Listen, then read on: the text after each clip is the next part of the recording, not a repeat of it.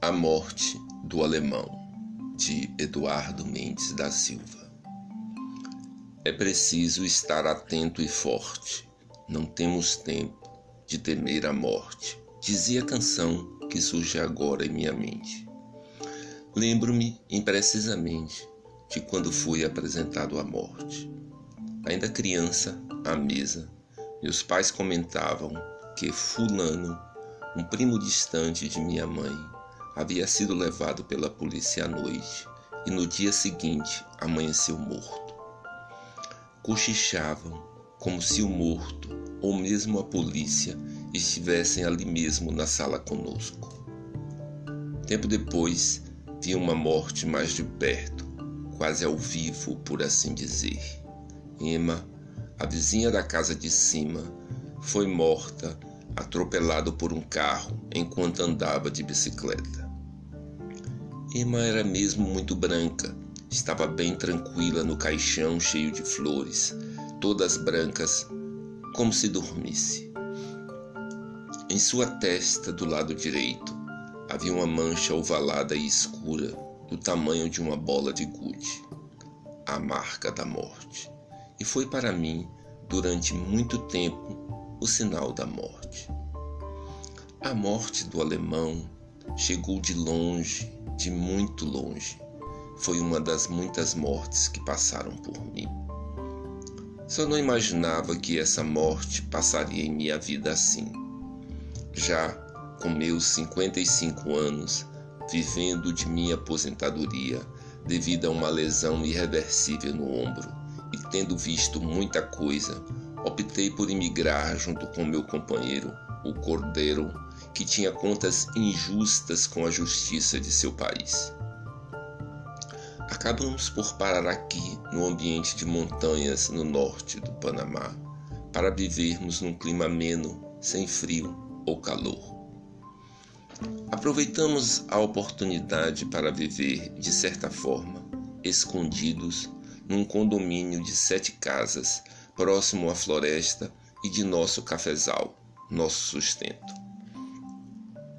No condomínio moravam muitos estrangeiros, quase todos estadunidenses, e viver aí foi uma escolha por questões de segurança e convivência social.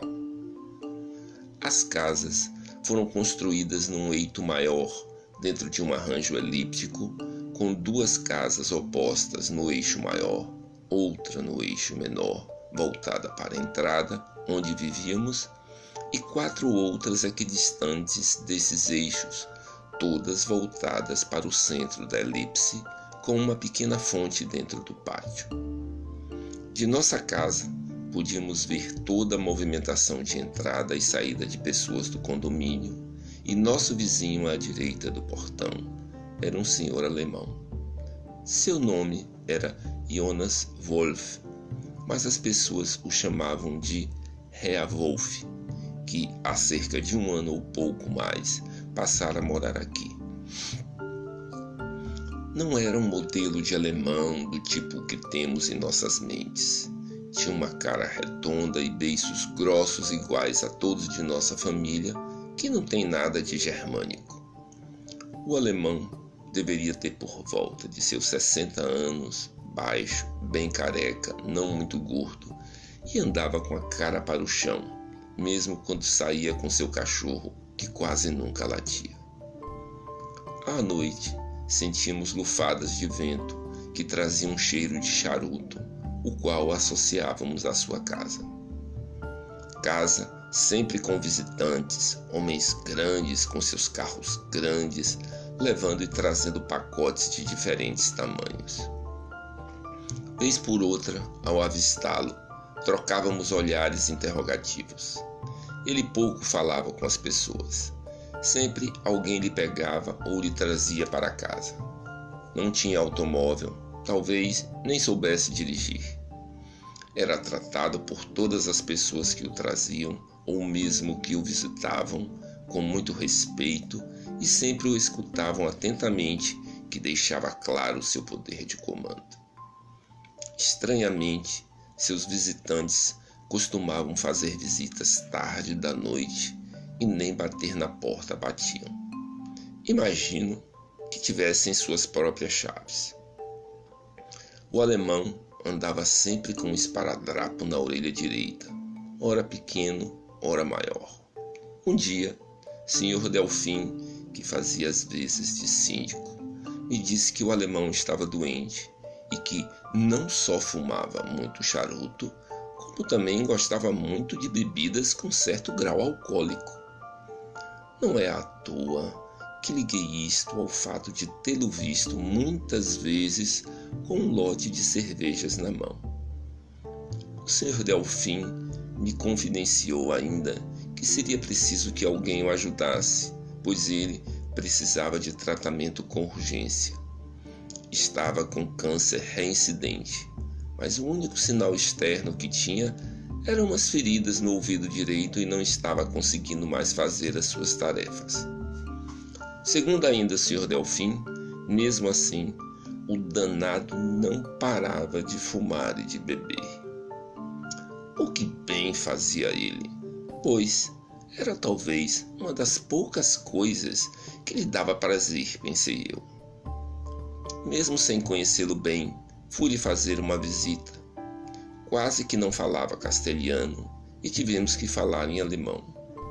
Suas respostas foram sempre monossilábicas as minhas perguntas. Mostrou-se com pouca vontade de conversar. Com ele estava um seu conhecido, Sr. Fuchs, que, segundo ele próprio, era quem administrava a vida financeira de Wolf, que me pediu para entrar em contato com o consulado, o que não entendi, pois seria muito mais fácil para ele próprio, pois também era alemão. Queriam saber se o consulado poderia interceder por Wolf para que fosse atendido pelo Hospital Nacional na cidade do Panamá. Sua casa era do mesmo tamanho que a nossa e havia portas de metal com fechaduras digitais no escritório e em dois dos quartos, que notei quando fui usar o banheiro. Wolf me disse apenas que estava pensando em voltar para a Alemanha caso a questão de sua ida para o hospital na cidade do Panamá não desse certo e que o Sr. Fuchs compraria as passagens. Fiz contato com o consulado alemão. Contudo, a atendente me disse que não havia nenhuma pessoa registrada como Jonas Wolf e assim pouco podiam fazer. Voltei outro dia à sua casa e encontrei-me com o Sr. Fuchs, seu companheiro de CC, copo e charuto, e sua esposa, a panamenha Dona Paloma. Segundo o Sr. Fuchs, para simplificar, ele, Wolf, queria mesmo era voltar para a Alemanha e fazer o tratamento necessário lá, o que era preocupante, pois nem andar direito o homem conseguia e seu sobrinho estava pensando em vir da Alemanha para buscá-lo. História interrompida, problema resolvido, pois nada mais podia eu fazer. Soube depois que o mesmo havia conseguido embarcar para a Alemanha. Em sua casa, estranhamente, sempre tinha movimento mesmo em sua ausência. Algumas semanas depois, estava lá a esposa do Sr. Fuchs, que assinou para que eu me se aproximasse e contou-me que o alemão havia falecido. Ela já o sabia antes, pois há uma semana atrás, ao acordar, tinha rezado e Deus havia lhe falado que Wolf havia falecido. Os movimentos na casa do alemão continuaram, embora ele tivesse já partido. O cachorro passou a ser cuidado pelos moradores e vivia quase todo o tempo solto. Será que sentia saudade dos charutos do alemão? Cheguei eu mesmo a pensar nisso. Passam-se os dias e, com curiosidade, perguntei ao administrador, Sr. Delfim, sobre esse entra e sai. E ele me disse que eram umas pessoas que possuíam a chave da casa, conhecidas do alemão, e que iam lá para curtir a piscina e as tantas garrafas de bebida deixadas por Reavolve. Ele aproveitou a oportunidade e me pediu para entrar em contato com alguém da família ou mesmo com amigos alemães, pois a situação estava fora de controle, principalmente depois que o Sr. Fuchs e seu principal amigo falecera de forma misteriosa num acidente voltando de uma pescaria. Pessoas desconhecidas que apareciam com e sem malas em horários estranhos e alheios ao condomínio não cobriam as obrigações financeiras há mais de quatro meses, que era algo feito pelo Sr. Fuchs quando o mesmo era vivo. Consegui o contato por telefone com a esposa do Sr. Fuchs, Dona Paloma, que me disse que seu esposo e Rea Wolf eram amigos de copos e outras coisas mais, que ela não sabia o que falavam ou negociavam, pois não falava alemão.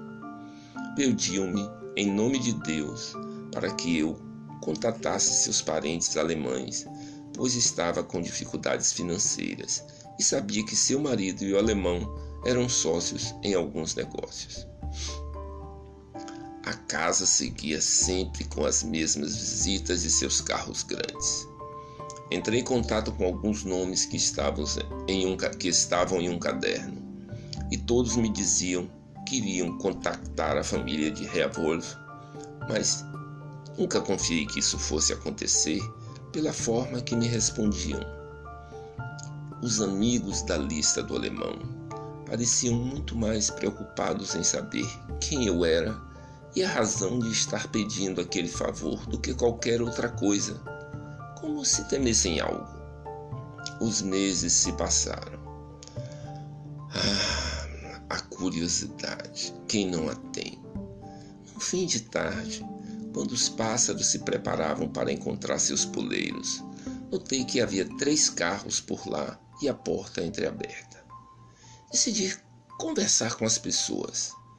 O cachorro na varanda nem abriu os olhos para mim, enrolado que estava, enrolado ficou.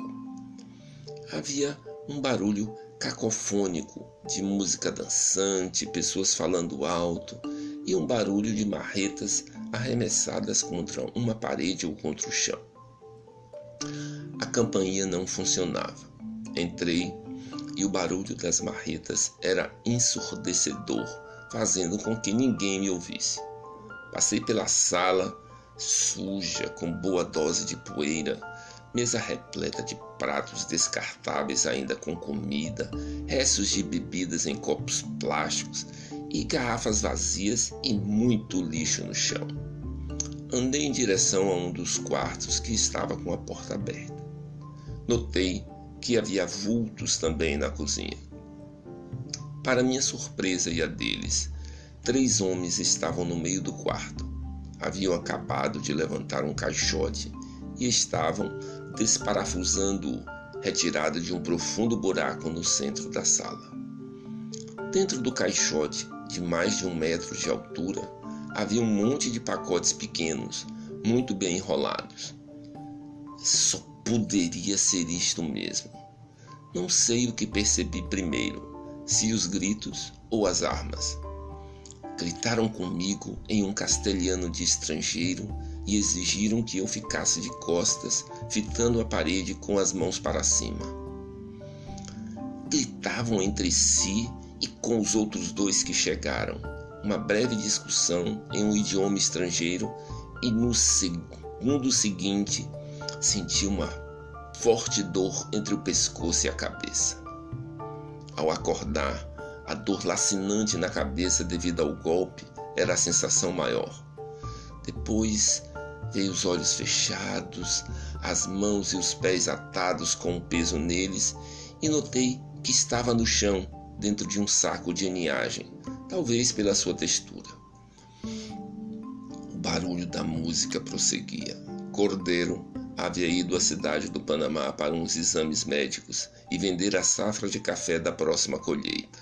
Só voltaria em três ou quatro dias. Ninguém sabia sobre mim. Notei que as pessoas voltaram ao cômodo em que eu estava e que agora me levantavam e sem muito cuidado me jogaram no que parecia ser o buraco. Dores em diversos lugares do corpo. Um resto de madeira entrou na parte posterior da minha canela, uma dor a mais para me preocupar. Senti que começavam a jogar terra de volta sobre mim. Não temos tempo de temer a morte. Atenção! Tentei gritar, mas minha boca estava também amordaçada. Apenas grunhidos era o que podia emitir e sacudir a cabeça. A adrenalina aumentada, reduzindo as dores, só tinha agora o coração a pulsar, cada momento mais rápido e tentar controlar todas as funções do corpo e da mente. Tentei levantar-me, mas não conseguia. Os ruídos foram se reduzindo com as pás de terra sobre mim. Foi tudo por conta da morte do alemão. A temperatura começou a subir em cima de mim. Já havia muita terra. Em alguns minutos eu não poderia mais respirar. A morte do alemão levou a outra morte. Em verdade, uma morte sempre leva a outra, pois o que está vivo já está pronto para morrer. A morte do alemão veio para me morrer.